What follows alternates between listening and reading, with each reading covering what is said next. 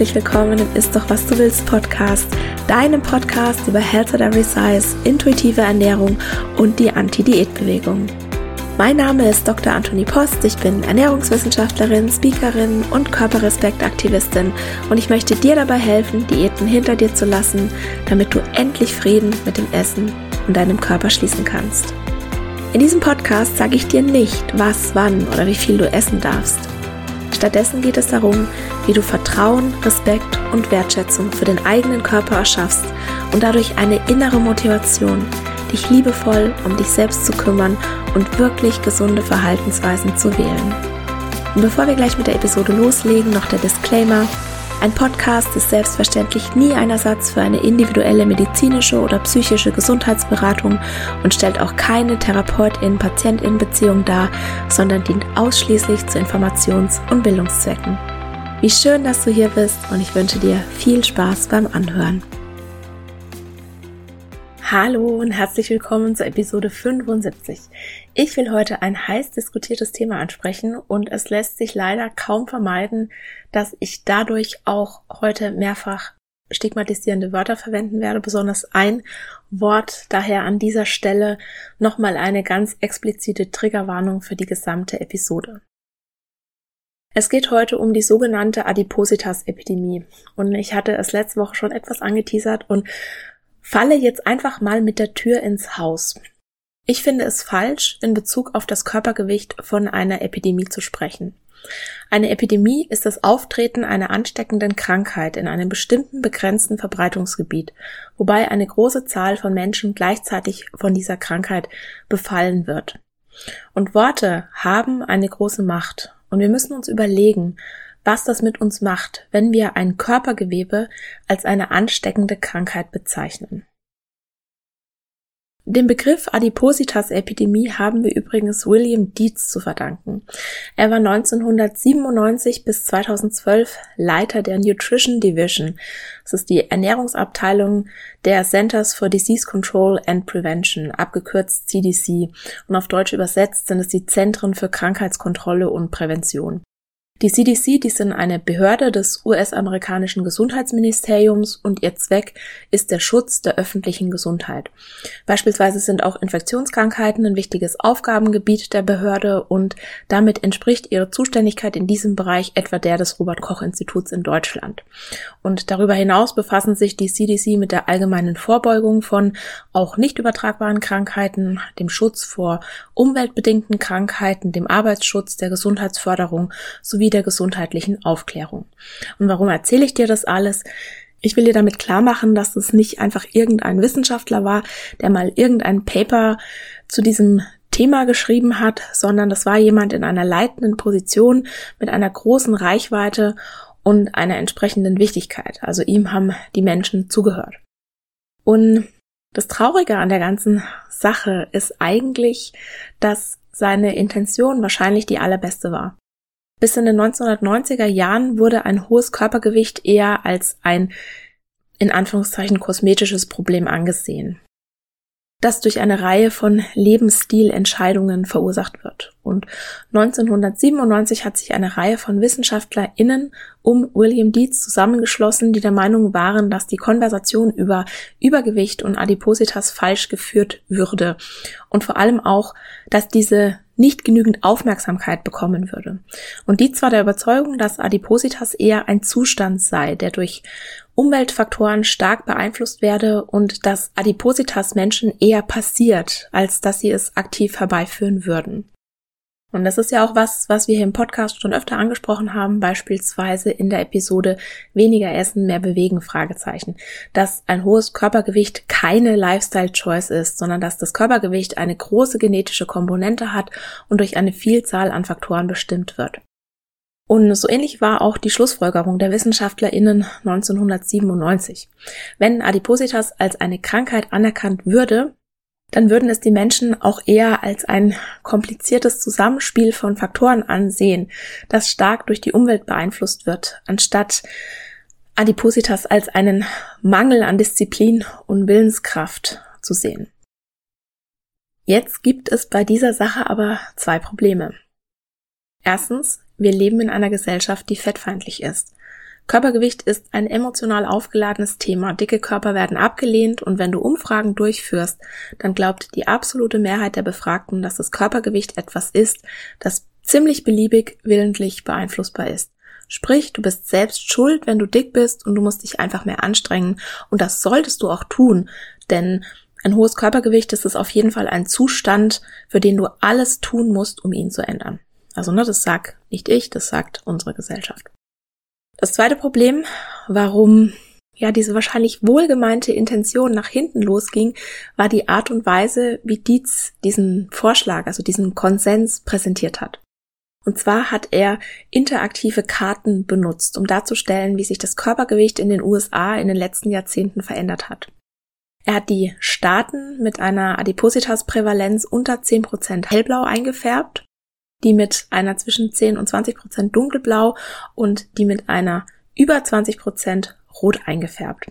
Und 1985 ist die Karte mehr oder weniger blau und die wird dann eben immer roter. Und diese Visualisierung, die kam natürlich super in den Medien an. Also gerade in den Medien, so dass dann die anfingen, diese Karten zu nutzen. Und dann wurde das ziemlich schnell, ziemlich normal, sich auf diese Karten zu beziehen, wenn es um das Thema Adipositas ging. Und so entstand dieser Begriff einer Adipositas-Epidemie, weil die Karten Adipositas darstellen wie eine Seuche.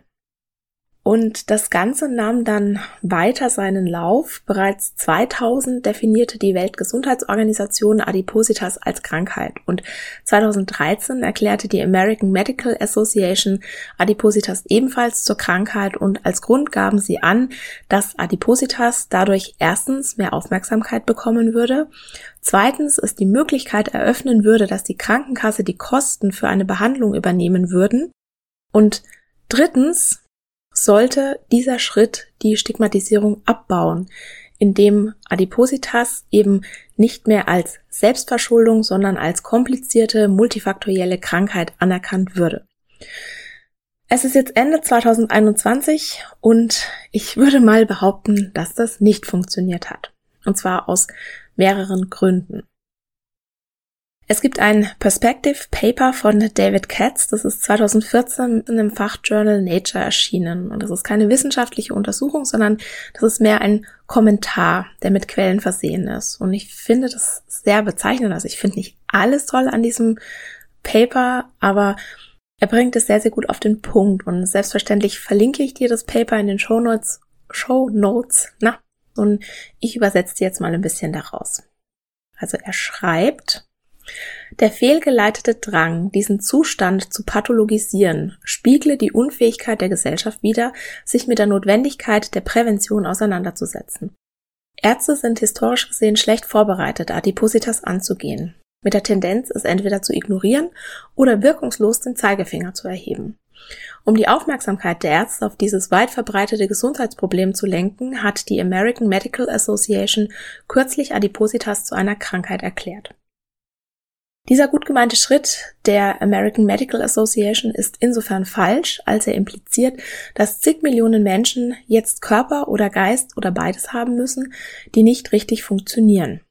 Selbst scheinbar gesunde, aber schwere Menschen, Erwachsene und Kinder sind heute per Definition krank.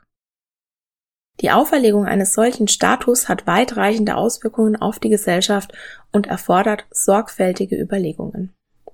Und dann zählt er einige dieser Überlegungen auf, dass beispielsweise das Standardmaß für Adipositas der Body Mass Index BMI ist, ein Risikofaktor, keine Krankheit ist, da beides unabhängig voneinander auftreten kann. Und dann nennt er noch Herz-Kreislauf-Erkrankungen und Diabetes, für die mehrgewichtige Menschen statistisch gesehen ein höheres Risiko haben. Und stellt dann aber klar, dass diese Krankheiten nicht nur bei nicht dicken Menschen auftreten können, sondern auch, dass nicht jede Person mit einem hohen BMI diese Krankheit auch entwickeln würde.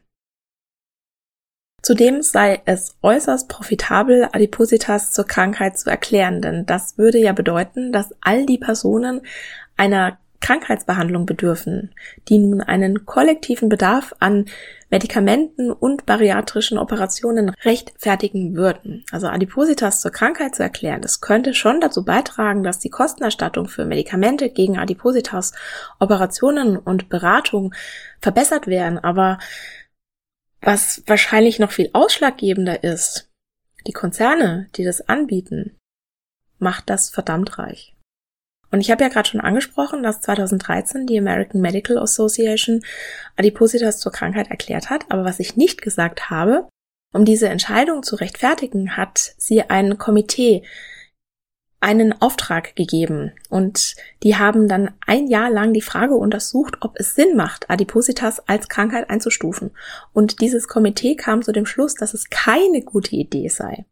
Das Komitee hat es abgelehnt, Adipositas zur Krankheit zu erklären, weil Adipositas, das war ihr Grund, anhand des BMI definiert werde und sie den BMI für keine geeignet, geeignete Grundlage halten würden, eine solche Entscheidung zu treffen. Selbst wenn man glauben würde, dass das Körperfett an sich die ganzen Probleme, die mit einem hohen Körpergewicht assoziiert sind, verursachen würde.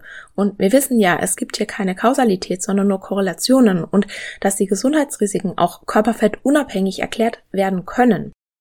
Sei es trotzdem einfach schlechte Wissenschaft auf einer solchen Grundlage eine so weitreichende Entscheidung zu treffen. Und die American Medical Association hat sich aber einfach über die Empfehlung ihres Komitees, das sie ja selbst beauftragt hat, hinweggesetzt. Und es ist schon spannend, dass ziemlich zeitgleich zwei neue Adipositas-Medikamente auf den Markt kamen. Und auch die American Obesity Association hat die Idee einer Adipositas-Epidemie stark vorangetrieben.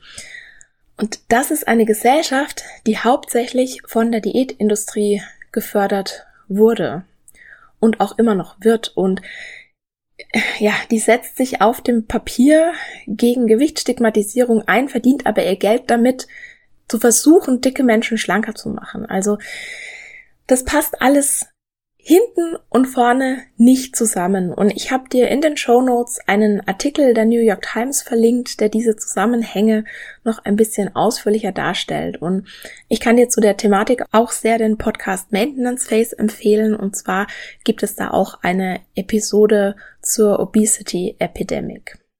Und ich habe es schon mal jetzt gesagt, ich glaube wirklich, dass die WissenschaftlerInnen 1997 aus allerbester Absicht gehandelt haben, als sie vorschlugen, Adipositas zur Krankheit zu erklären und wahrscheinlich gedacht haben, dass der Begriff Krankheit die Verantwortung vom Individuum wegnimmt. Das hat aber nicht funktioniert und ich persönlich bin der Überzeugung, dass die Tatsache, dass Adipositas zur Krankheit erklärt wurde, die Menschen nicht gesünder gemacht hat. Ganz im Gegenteil. Und meiner Meinung nach haben wir ganz andere Epidemien, die in unserer Gesellschaft grassieren. Und das wäre beispielsweise eine Epidemie an essgestörten Verhaltensweisen, eine Epidemie an Körperkommentierung und eine Epidemie an Gewichtsstigmatisierung. Und all das hat höchstwahrscheinlich auch mit dazu beigetragen, dass das Gewicht der Bevölkerung statistisch gesehen in den letzten Jahrzehnten gestiegen ist.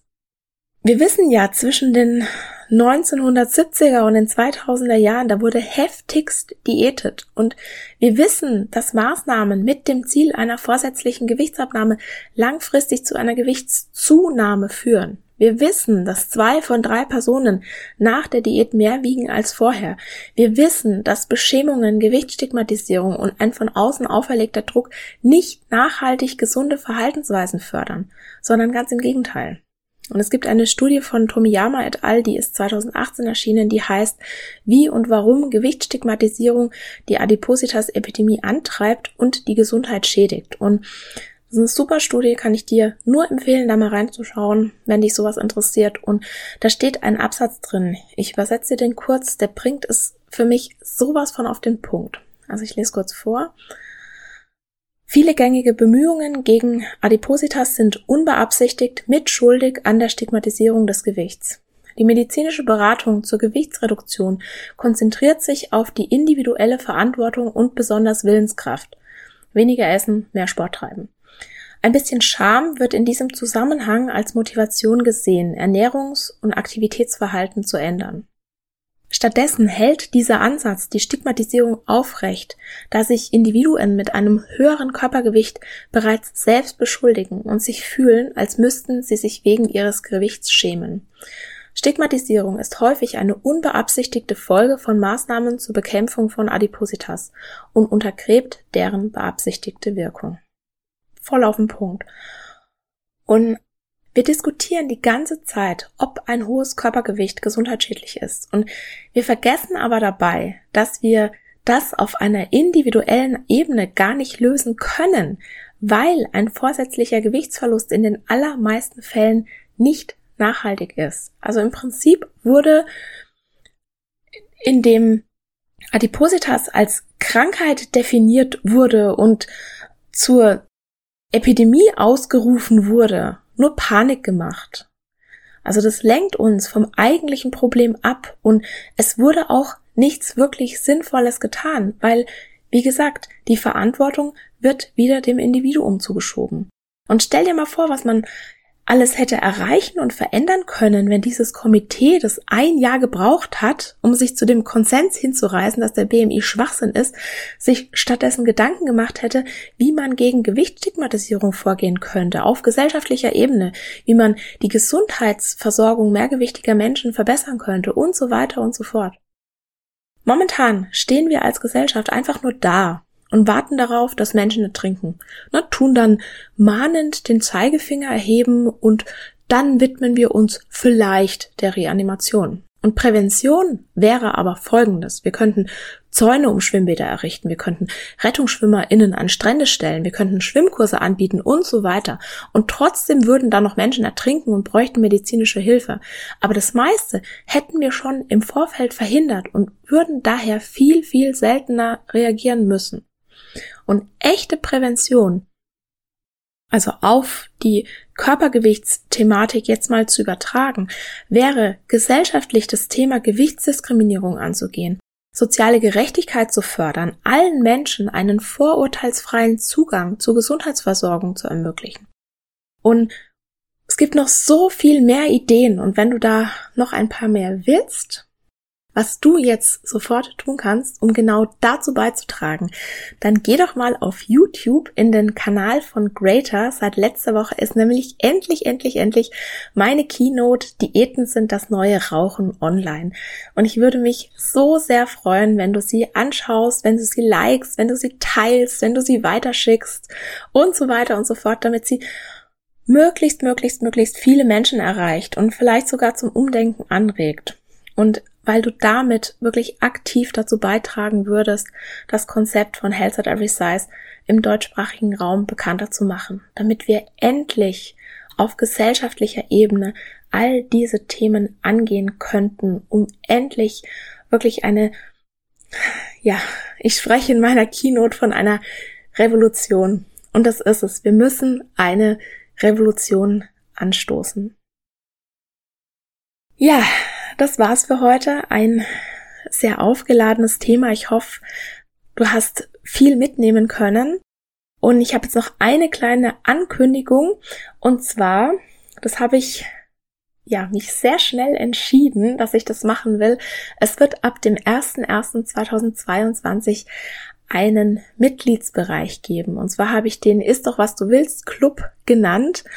Und ich spiele schon länger mit dem Gedanken, einen sicheren und liebevollen und mutigen Ort zu schaffen, wo du wirklich ganz aktiv an deiner Körperakzeptanz und an deinem Essverhalten arbeiten kannst. Und genau das wird es jetzt geben.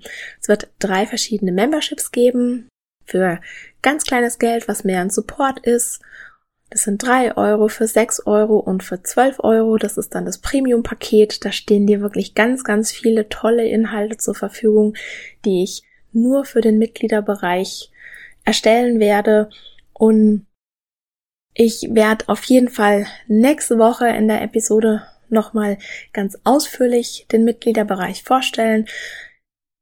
Im Moment einfach nur, huhu, das wird es geben. Ab dem 1.1 direkt um Mitternacht werde ich ihn freischalten, sodass du dich dann anmelden kannst. Und ich verlinke dir natürlich die Seite, wo du schon mal nachlesen kannst, was dich da erwartet und was du da alles bekommst. Und ja, dann danke ich dir, dass du mir heute deine Zeit geschenkt hast. Und ich freue mich, wenn du nächste Woche zur allerletzten Episode dieses Jahres auch wieder dabei bist.